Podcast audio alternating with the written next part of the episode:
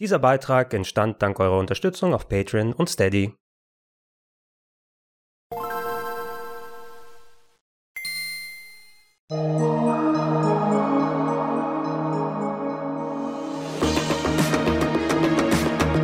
Schönen guten Tag und herzlich willkommen auf rpgheaven.de zu Gregor testet Metroid Dread für Nintendo Switch.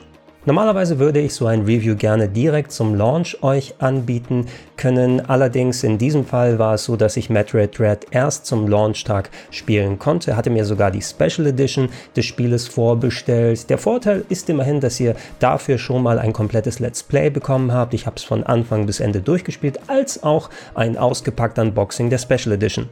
Dafür konnte ich jetzt das gesamte Spiel von vorne bis hinten erleben, habe mich auch nochmal mit den Extras beschäftigt und konnte es mit etwas Abstand sacken lassen, um euch eine vernünftige Empfehlung zu geben, ob es denn ein richtig, richtig geiles Spiel ist oder ob Nintendo und Mercury Steam daneben gegriffen haben. Fangen wir erstmal an mit den Eckdaten. Metroid Dread gibt es für die Nintendo Switch und ist insgesamt das fünfte Metroid-Spiel der Hauptserie, also der Serie, die in den 80ern noch auf dem NES begonnen hat und dann auf dem Game Boy mit Return of Samus, auf dem Super Nintendo mit Super Metroid und dann später auf dem Game Boy Advance mit Metroid Fusion fortgesetzt wurde. Natürlich gab es in der Zwischenzeit jede Menge andere Metroid-Spiele, allen voran die Prime-Serie aus der Ego-Perspektive oder auch Metroid Other M auf der Nintendo Wii. Allerdings lassen sich diese Games eher als Prequels oder Spin-offs einsortieren in die Metroid-Timeline. Die Hauptserie sollte mit Metroid Dread bereits einige Jahre nach Metroid Fusion fortgesetzt werden auf dem Nintendo DS. Allerdings, Nintendo hat das Konzept, was sie sich ausgedacht haben, nicht so richtig umsetzen können. Dennoch können wir ganz froh sein, dass Nintendo die Idee für ein weiteres Metroid-Sequel aus der klassischen Seitenperspektive nie aufgegeben hat und verwirklichen konnten sie es erst mit Unterstützung von Mercury Steam, dem Entwicklerstudio aus Spanien, das unter anderem vor einigen Jahren bereits das Metroid 2 Remake Samus Returns für den 3DS umgesetzt hat und jetzt im Verbund hat man es geschafft, Metroid Dread endlich fertigzustellen und damit wahrscheinlich auch die Urstoryline von Metroid abzuschließen.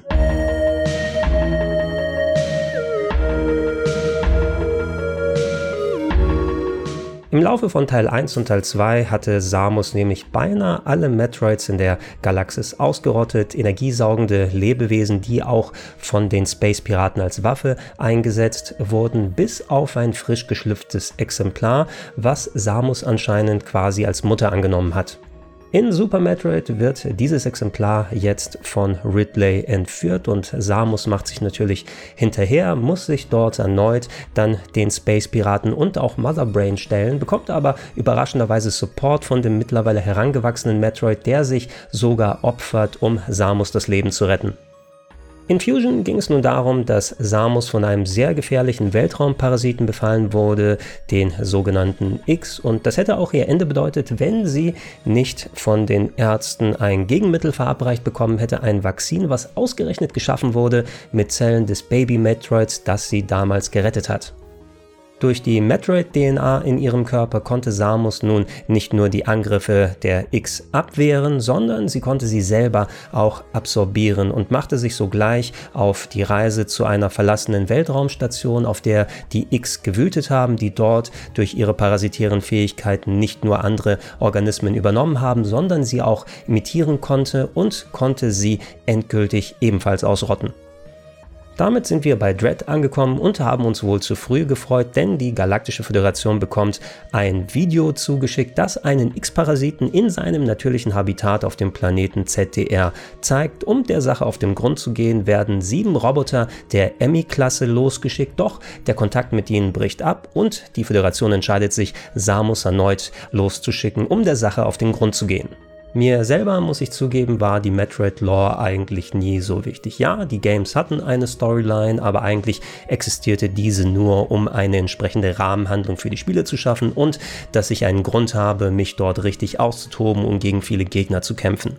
Was da von Vorteil gewesen ist, ist, dass die alten Metroids auch sehr minimalistisch mit dem Storytelling umgegangen sind. Viel ist davon durch die Umgebung ohne große Worte und Cutscenes dann erledigt worden, wenn ihr in neuen Locations ankommt und seht, was da für eine Zerstörung ist oder Gegner gewütet haben. Es gab dann auch äh, optionale Möglichkeiten in manchen Spielen. Die Prime-Serie beispielsweise hatte das Scannen mit den Logs, die man sich dann anschauen kann. Oder es gab auch bei Metroid Fusion mal ein bisschen ausführlichere Textboxen, die dazugekommen sind. Mit Ausnahme von Other M war es aber nie so überbordend und störend. Und auch wenn nun Other M bereits über ein Jahrzehnt zurückliegt, war es doch eine dezente Sorge von mir, dass Dread einen ähnlichen Weg einschlägt mit Fokus auf vielen Cutscenes, mit sehr viel Dialogen und vor allem einer Charakterisierung von Samus, die überhaupt nicht dem Bild entsprochen hat, das man durch die anderen Spiele von ihr hatte als gestandene und stoische Powerfrau. Der Eintritt in die Atmosphäre von ZDR steht kurz bevor.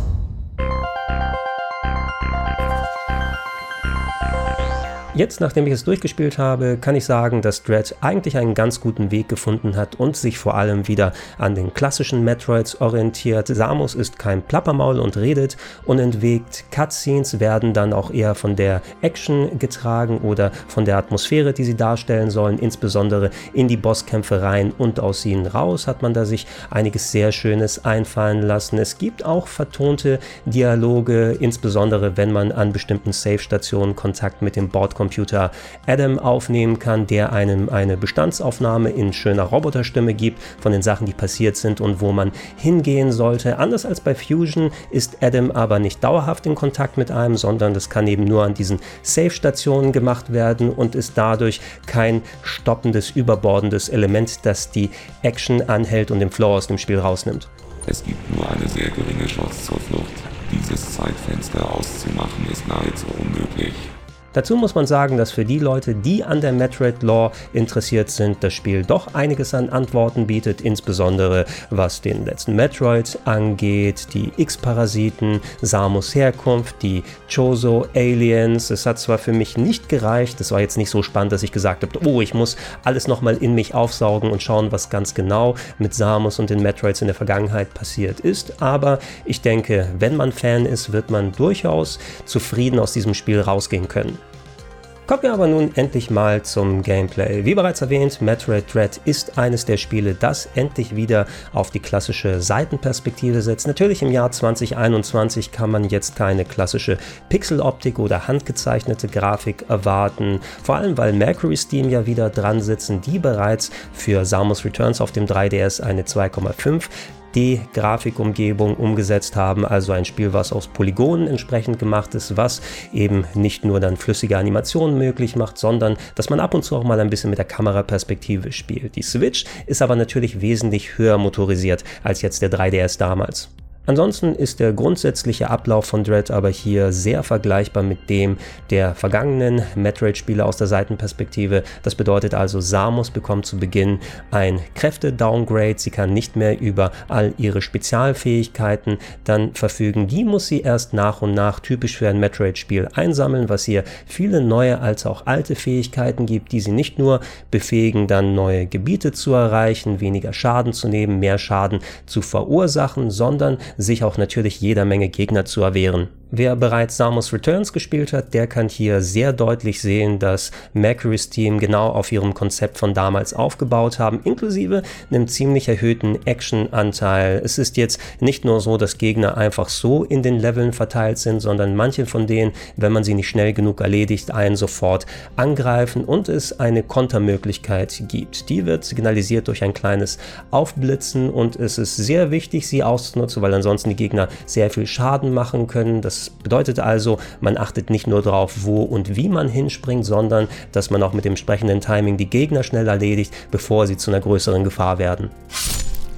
Bei Samus Returns war es noch so, dass ich einige Zeit brauchte, um mich mit dem neuen Element zu arrangieren. Das Gameplay hatte dadurch einen ganz anderen Flow. Wenn man aber einmal drin ist, ist es eine ganz sinnvolle Erweiterung, die auch hier bei Dread wieder funktioniert. Für etwas noch mehr Dynamik sorgt ein neuer Uppercut, den man jetzt offensiv bei Gegnern anwenden kann. Den habe ich nach der Anfangssektion aber eher seltener ausgepackt, weil er irgendwann mal Gegner nicht im ersten Aufwasch erledigt und dann eher für Energieverlust sorgt. Aber da kann jeder für sich selbst entscheiden, wie offensiv oder defensiv man umgeht.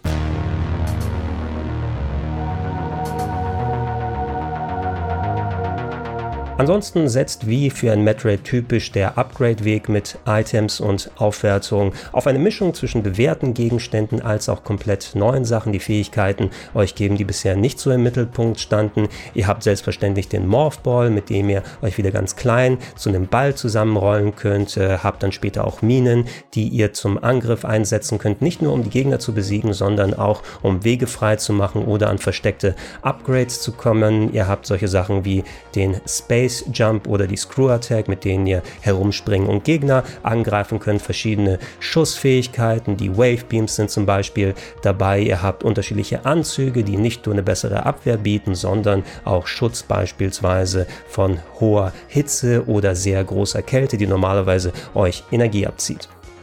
Ganz neu dabei sind solche Sachen wie beispielsweise ein Tarnumhang, der euch gegen Energie, die mit einer separaten Leiste dann dargestellt wird, euch eine Zeit lang die Möglichkeit gibt, euch unsichtbar zu machen. Ein Skill, der nicht in allen Gameplay-Lagen anzuwenden ist, sondern insbesondere bei den Emmy-Sektionen zum Einsatz kommt. Also für mich war es so gehupft wie gesprungen, kein spezielles neues Ding. Sehr interessant war der Air Dash, den man irgendwann bekommt, die Fähigkeit dann in der Luft zumindest horizontal in eine Richtung schnell sich hin und her zu bewegen. Das ist eine Sache, die ich häufiger eingesetzt habe, ein bisschen weniger im normalen Erkundungsgameplay, aber bei den Endgegnern war es irgendwann eine unerlässliche Funktion. Schaltet ihr diese Sachen nach und nach frei, muss ich aber auch sagen, dass für mich die Steuerung irgendwann recht überladen sich angefühlt hat. Fast alle Knöpfe eurer Joy-Cons oder des Gamepads, je nachdem wie ihr spielt, werden dann belegt und Fähigkeiten müssen mit unterschiedlichen Tastenkombinationen ausgelöst werden. Und dann gibt es auch durchaus Situationen, insbesondere wenn man an gut versteckte Items rankommen muss, wo man teilweise dann Aktionen ausführt, die gar nicht so richtig vom Spiel erklärt werden. Entweder tauchen sie ganz kurz als Tipp in einem der Ladebildschirme auf oder müssen dann durch selbst herausprobieren dann gefunden werden. Und das fand ich am Ende nicht ganz so geil und bin durchaus auch mal öfters durcheinander gekommen. Da hilft es auch nicht wirklich, dass man innerhalb des Spieles keine Möglichkeit hat, die Tastenbelegung zu ändern. Da kann man zwar immer noch ins System der Switch rangehen und da verschiedene Knöpfe neu zuweisen. Das gilt aber systemübergreifend und ist auf Dauer natürlich keine Lösung, weil da muss man es fürs nächste Spiel wieder ändern. Und andererseits eine Sache, dass man Samus hier, obwohl das Spiel in einer 2D-Perspektive von der Seite sozusagen abläuft, man keine Möglichkeit hat, mit dem Steuerkreuz sie zu lenken, sondern nur mit dem Analogstick.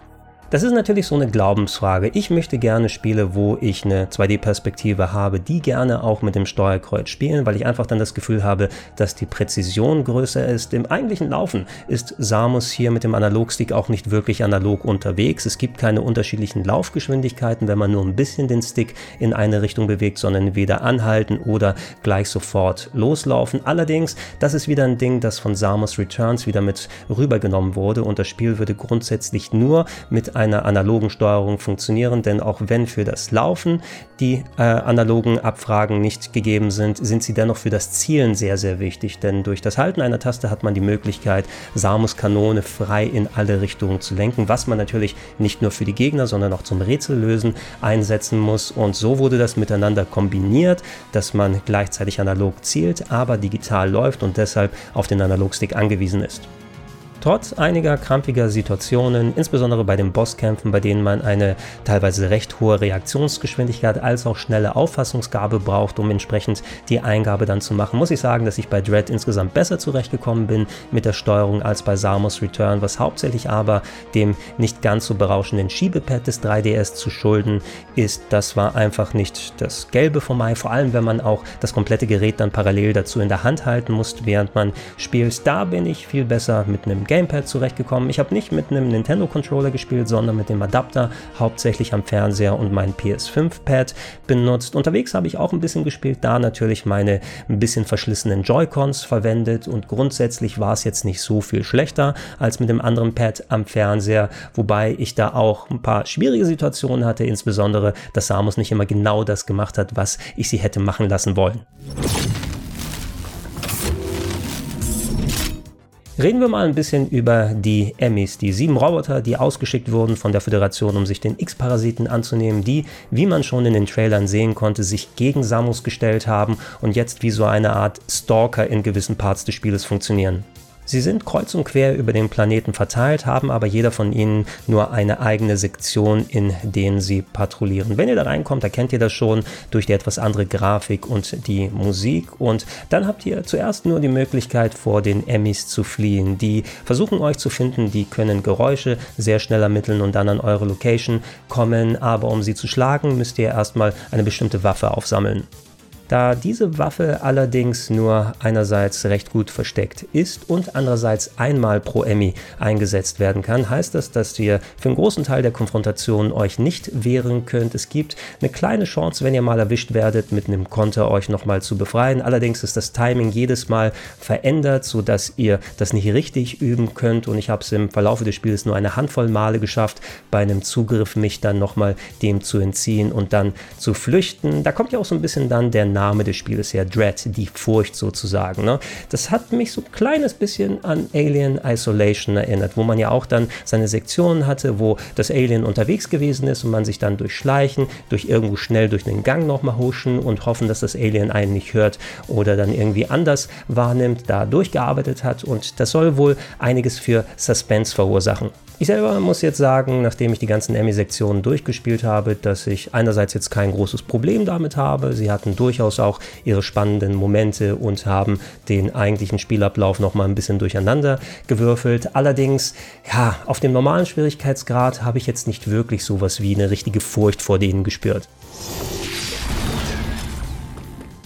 Ihre KI, mit der Sie einen verfolgen, die ist durchaus in Ordnung. Sie variiert manchmal, sie läuft nicht nur einem hinterher, sie versucht einem den Weg abzuschneiden, wenn man irgendwo eine Abkürzung genommen hat und äh, Emmy schon absehen kann, dass man vielleicht von der anderen Seite rauskommt. Also sollte man schon ein kleines bisschen nachdenken. Allerdings sind diese Abschnitte dadurch, dass es immer sehr viele Ein- und Ausgänge zu den Emmy-Gebieten gibt, sehr kleinteilig. Vor allem wird jedes Mal auch ein automatischer Quicksave gemacht, sobald man in so ein Emmy-Gebiet reinkommt. Sollte man also erwischt werden, verliert verliert man maximal vielleicht eine halbe bis eine Minute, je nachdem, wie vorsichtig man ähm, entlang dann geht. Und auf normal hat es mich äh, tatsächlich wirklich dann auch wieder nochmal an Alien Isolation erinnert, wenn man da einmal ähm, sich zurechtgefunden hat, wie der Gegner umgeht, ob es das Alien oder die Emmys sind und weiß, hey, mache ich mir jetzt die Mühe und gehe ganz, ganz langsam und vorsichtig mit Tarnumhang und allen möglichen anderen Sachen vorbei, um möglichst den Emmy nicht irgendwie aufzuscheuchen. Oder laufe ich los, nehme es in Kauf, dass ich vielleicht zwei oder dreimal sterbe, aber wenn ich dann irgendwann den richtigen Weg vor mir habe, kann ich einfach so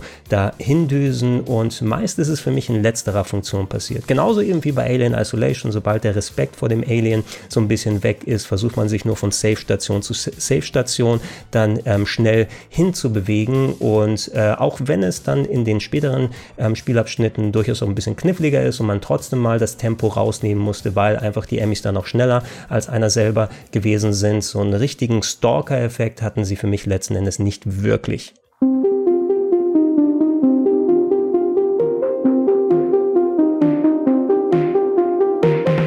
Die im Titel beschriebene Furcht hat sich letzten Endes bei mir aber doch eingestellt, insbesondere wenn es mal wieder gegen einen der vielen umfangreichen und mit unterschiedlichen Stufen ausgestatteten Endbossen ging.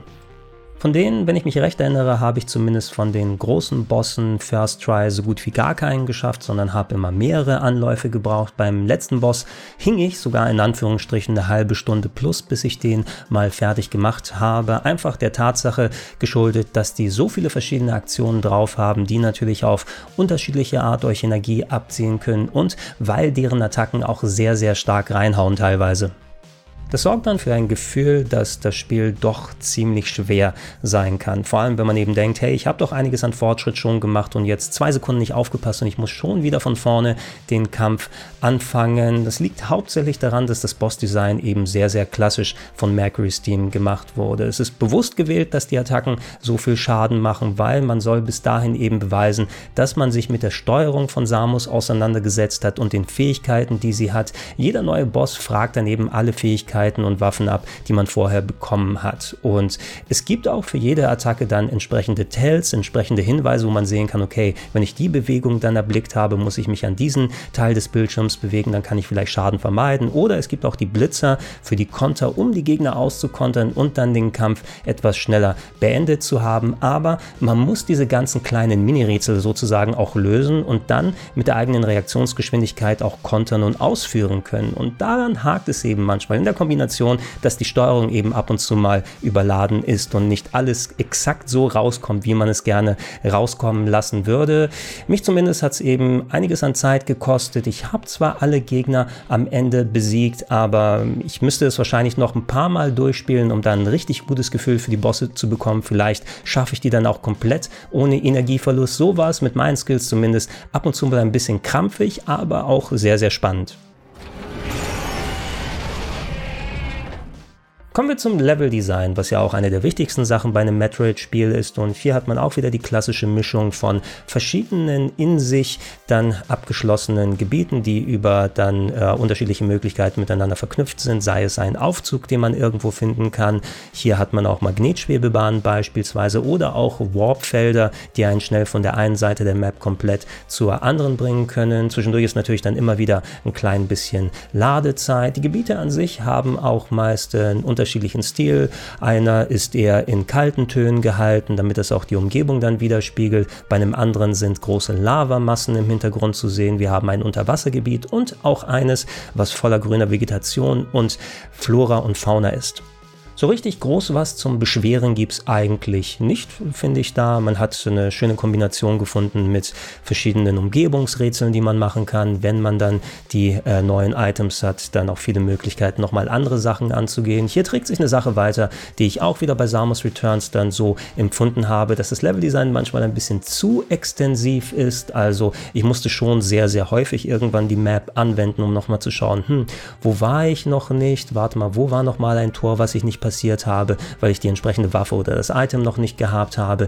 Komme ich da jetzt wieder zurück? Oh, jetzt bin ich durch eine Einbahnstraße gegangen. Wie kann ich nochmal den Loop dahinter schaffen? Und das hatten sie bei Samus Returns eben auch gemacht, dass die Levels teilweise sehr, sehr breit gewesen ist. So richtig verlaufen, wenn man sich auf die Map verlässt, sollte man eigentlich nicht, vor allem weil das Spiel meist gerade am Anfang einen so in die richtige Richtung buxiert, dass man sagt, okay, ich sehe da einen Weg, wir probieren es mal und gucken mal, wo wir landen und irgendwann wird dann wieder der Kreis geschlossen, sodass man bei den alten Gebieten ist. Vielleicht ein klein bisschen knackiger hier und da wäre schon ganz cool gewesen. Ähm, und gegen Ende, wenn man mal alle Fähigkeiten hat, dann geht es schon, den Rest wieder zu erkunden und alle Sachen dann abzuholen, die man einigermaßen verpasst hat. Ansonsten aber ist schon in Ordnung hier.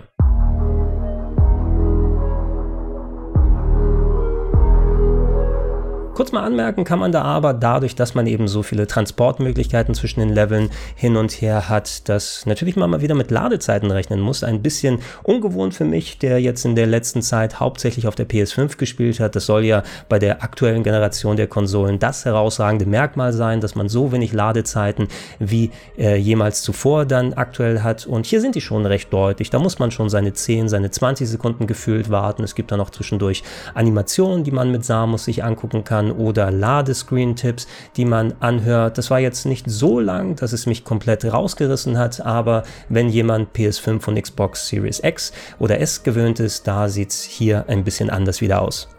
Reden wir abschließend mal ein bisschen über die Technik und gerade in Sachen Grafik muss ich Mercury Steam und Nintendo echt loben. Trotz der betagten Switch-Hardware hat man es geschafft, ein Spiel auf die Beine zu stellen, was A wirklich sehr hübsch aussehen tut. Der Stil macht da ja einiges aus, nicht nur in Sachen Animationsphase und Umgebungsdesign, sondern es schafft auch fast immer die 60 FPS zu halten, zumindest im klassischen Gameplay. Bei den Cutscenes ist man bei 30 FPS meistens und ich dachte da, dass sie eventuell voraufgezeichnet sind, weil nicht nur die FPS dann runtergehen, sondern man auch so ein bisschen Artefaktebildung erkennen kann. Das kann aber auch durchaus eine Ursache sein der vielen Filter, die nochmal übers Bild gelegt werden, die den äh, grafischen Eindruck so ein bisschen störend machen, als auch für Kantenglättung sorgen und so ein bisschen wie Artefakte dann rüberkommen. Ansonsten aber schaut das Spiel gut aus. Es gab abgesehen davon nur eine Handvoll Stellen, wo die 60 FPS mal nicht gehalten werden konnten und das Spiel dann deutlich nach unten geht, aber keine Hardcore-Ruckeleien und so weiter. Das wird natürlich damit erkauft, dass die Auflösung nicht so besonders hoch ist. Im Dock-Modus habt ihr eine Auflösung von 1600 x 900 Pixeln, also nicht ganz 1080p, aber mit den Filtern drüber sieht das schon ganz gut aus. Müsst ihr mal gucken, wie groß euer Fernseher ist und ob euch das so dann genehm ist. Wenn ihr im Handheld-Modus unterwegs seid, dann sind 720p fest. Ähm, das sah auch ziemlich gut aus. Vielleicht ist es sogar besser letzten Endes, weil es ja exakt die Auflösung vom klassischen Switch-Panel ist. Und äh, sowohl unterwegs als auch daheim hat es für mich eigentlich gut ausgeschaut. Wo ich ganz persönlich nicht ganz so super warm damit geworden bin. Und das ist natürlich wie bei vielen Sachen rein subjektiv gesehen ist die Musik bei Metroid Dread. Das soll nicht heißen, dass das Spiel einen schlechten Soundtrack hat. Ganz im Gegenteil, es sind ein paar echt schöne Sachen dabei. Und wenn ihr in den Gebieten unterwegs seid, habt ihr auch entsprechend gute Ambient-Klänge, die so die Stimmung dann auch unterstützen. Für mich bedeutet Metroid aber so ein bisschen was anderes. Ich habe da gerne, wie bei einigen Spielen, die Musik eher im Vordergrund. Beim ersten Metroid auf dem NES, bei Super Metroid auf dem Super Nintendo, insbesondere bei Metroid Prime auf dem Nintendo GameCube, da steht mit der Melodie fast jedes Stück für sich und trägt die Stimmung und das Gameplay fast mit. Und äh, das ist natürlich ein anderer Ansatz, der verfolgt wird. Hier sind es, wie gesagt, eher so ein bisschen Ambient-Klänge, eher die modernere Art, Musik in solche Spiele zu verbauen. Und es gibt natürlich auch die Momente, wo es dann wieder aufflammt und alles schön klingt und Interpretation der klassischen Melodien und so weiter. Aber dadurch, dass es eben so ein anderes Verhältnis ist als bei vergleichbaren anderen Metroid-Spielen, hätte ich es lieber gehabt, wenn man da den Fokus ein bisschen anders gesetzt hätte. Und äh, ja, dadurch fehlt ein ganz kleines Element, was für mich noch zur richtig herausragenden Qualität des Spieles beigetragen hätte. Aber sei es drum. Kommen wir dann mal zum Fazit. Und da kann ich, nachdem ich es einige Tage habe sacken lassen, sagen, dass Metroid Dread ein sehr, sehr schöner Vertreter der Serie geworden ist, der es auch total wert wäre, von Fans des Genres gespielt zu werden. Man merkte eben, dass es wirklich ein Sequel zu Samus Returns eigentlich ist und grundsätzlich viele Ideen, was das Gameplay und die Struktur angeht, da schon so angewendet wurden bei den Bossen, die knallhart und langwierig sein können, die man aber auch mit der entsprechenden Lösung dann gut besiegen kann. Mit den Emmy-Sektionen tatsächlich auch. Die haben mich schon ein kleines bisschen an die äh, einzelnen großen Metroid-Abschnitte erinnert in Samus Returns. Es war ja so im Original, dass man eine gewisse Anzahl an Metroids hatte, die man besiegen muss und für Samus Returns wurde es so umgesetzt, dass sie teilweise auch klein kleine eigene Gebiete haben, wo sie erst nach und nach angegriffen werden müssen. Und äh, die Army-Sektionen, die sind dann nicht ganz unähnlich, wobei man hier natürlich eher flüchten und sich verstecken muss. Aber ich fühle schon, dass da eine deutliche Progression, eine Linie gezogen werden kann. Und äh, bei den anderen Sachen haben sie sich eben stetig weiter verbessert und andere Sachen ausprobiert. Demgegenüber stehen natürlich einiges an Elementen, die durchaus unterschiedlich aufgenommen werden können. Manche werden es positiver und die anderen negativer sehen, wie beispielsweise dem Einsatz der Soundkulisse, dem gefühlt hohen Schwierigkeitsgrad der Bosse, die doch einiges an Trial and Error verlangen, bis man die richtige Lösung gefunden hat, den vielleicht auf dem normalen Schwierigkeitsgrad nicht ganz so spannenden Emmy-Sequenzen, dem Einsatz der Soundkulisse und natürlich auch der etwas überladenen Steuerung. Selbst wo ich es durchgespielt habe, habe ich immer noch kein hundertprozentiges Gefühl Gefühl dafür, wie man alle Varianten des Shine Sparks einsetzen kann. Was ich auch sagen muss, ist, dass man so oder so natürlich nicht jetzt unbedingt Vergleiche mit anderen Metroidvanias ziehen muss, ob denn jetzt ein Metroid Dread besser sei als ein Hollow Knight oder ein Bloodstained, sondern Metroid steht eher im Vergleich mit sich selbst. Und da finde ich eben, dass man nach 20 Jahren endlich wieder so einen klassischen, in Anführungsstrichen, Vertreter kommt, ist eine super coole Sache, sogar für die Story-Fans, dass die Geschichte dann größtenteils abgeschlossen ist, dass man einen Weg vielleicht hat, dann zu neuen Sachen hinzugehen. Und man muss tatsächlich dann auch nochmal sehen, was jetzt mit Metroid Metroid Prime 4 passiert zum Aufnahmezeitpunkt. Da wird ja immer noch im Hintergrund bei Retro Studios dran gewerkelt und bei denen weiß man zwar, man kann sich drauf verlassen, allerdings wird es eben auch eine Herausforderung, sich Metroid Dread jetzt zu stellen und es sogar am Ende zu übertreffen. Das sollte es erstmal gewesen sein. Schaut euch auch gerne das komplette Let's Play zu Dread an, als auch das Unboxing der Special Edition. Es gibt noch viel mehr Metroid-Content hier auf dem Kanal, als auch natürlich den Metroid-Plauschangriff. Ist schon einige Zeit lang her, vielleicht wird es mal bald die Gelegenheit, da was Neues zu machen. Ist ja einiges passiert, seitdem der aufgezeichnet wurde. Ansonsten, wenn euch das hier gefallen hat äh, und ihr es noch nicht macht, könnt ihr mich gerne mit einem kleinen monatlichen Beitrag unterstützen, unter anderem auf patreon.com slash rpgheaven oder auf steadyhaku.com haben. Ich war der Gregor, das war das Review zu Metroid Dread und ich verabschiede mich. Tschüss.